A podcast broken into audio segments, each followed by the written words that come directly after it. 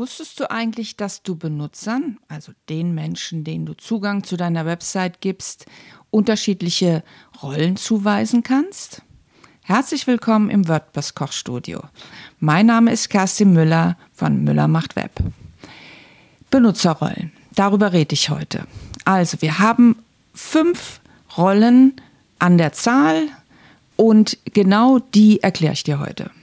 Also, wir fangen an also wenn du einem Besucher, einem Benutzer Zugang gibst, dann hast du die Möglichkeit zwischen zwischen einem Abonnent, einem Mitarbeiter, einem Autor, einem Redakteur und einem Administrator. Das stellt dir WordPress zur Verfügung. Wir fangen mal ganz unten an, also dort, wo die wenigsten Rechte sind. Ein Abonnent. Also der Abonnent, der kann maxim, also der kann nicht maximal, sondern er kann lediglich lesen, hat also grundsätzlich eigentlich keine Vorteile gegenüber dem nicht registrierten Besucher. Das heißt, er ist einfach nur eingeloggt und kann dort alles lesen, was ein Besucher normalerweise auch lesen kann. Also eigentlich keine wirklich interessante Rolle. Die nächste äh, Stufe ist der Mitarbeiter.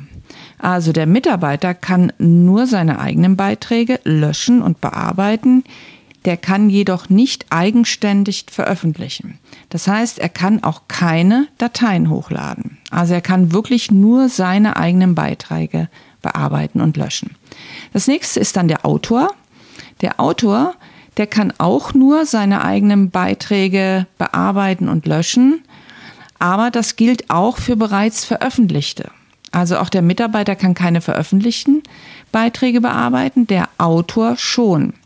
Er kann seine Beiträge zudem eigenständig, also eigenständig, also selbst veröffentlichen und er darf auch Dateien hochladen.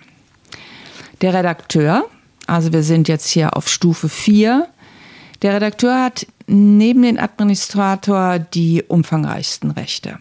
Er kann alle Inhalte, also auch zum Beispiel Seiten, Beiträge und so weiter anlegen, bearbeiten und löschen.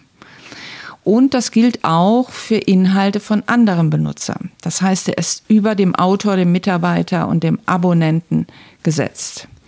Ähm, er kann auch äh, Kategorien und Schlagworte bearbeiten und er kann Kommentare moderieren und private Seiten oder Beiträge anzeigen.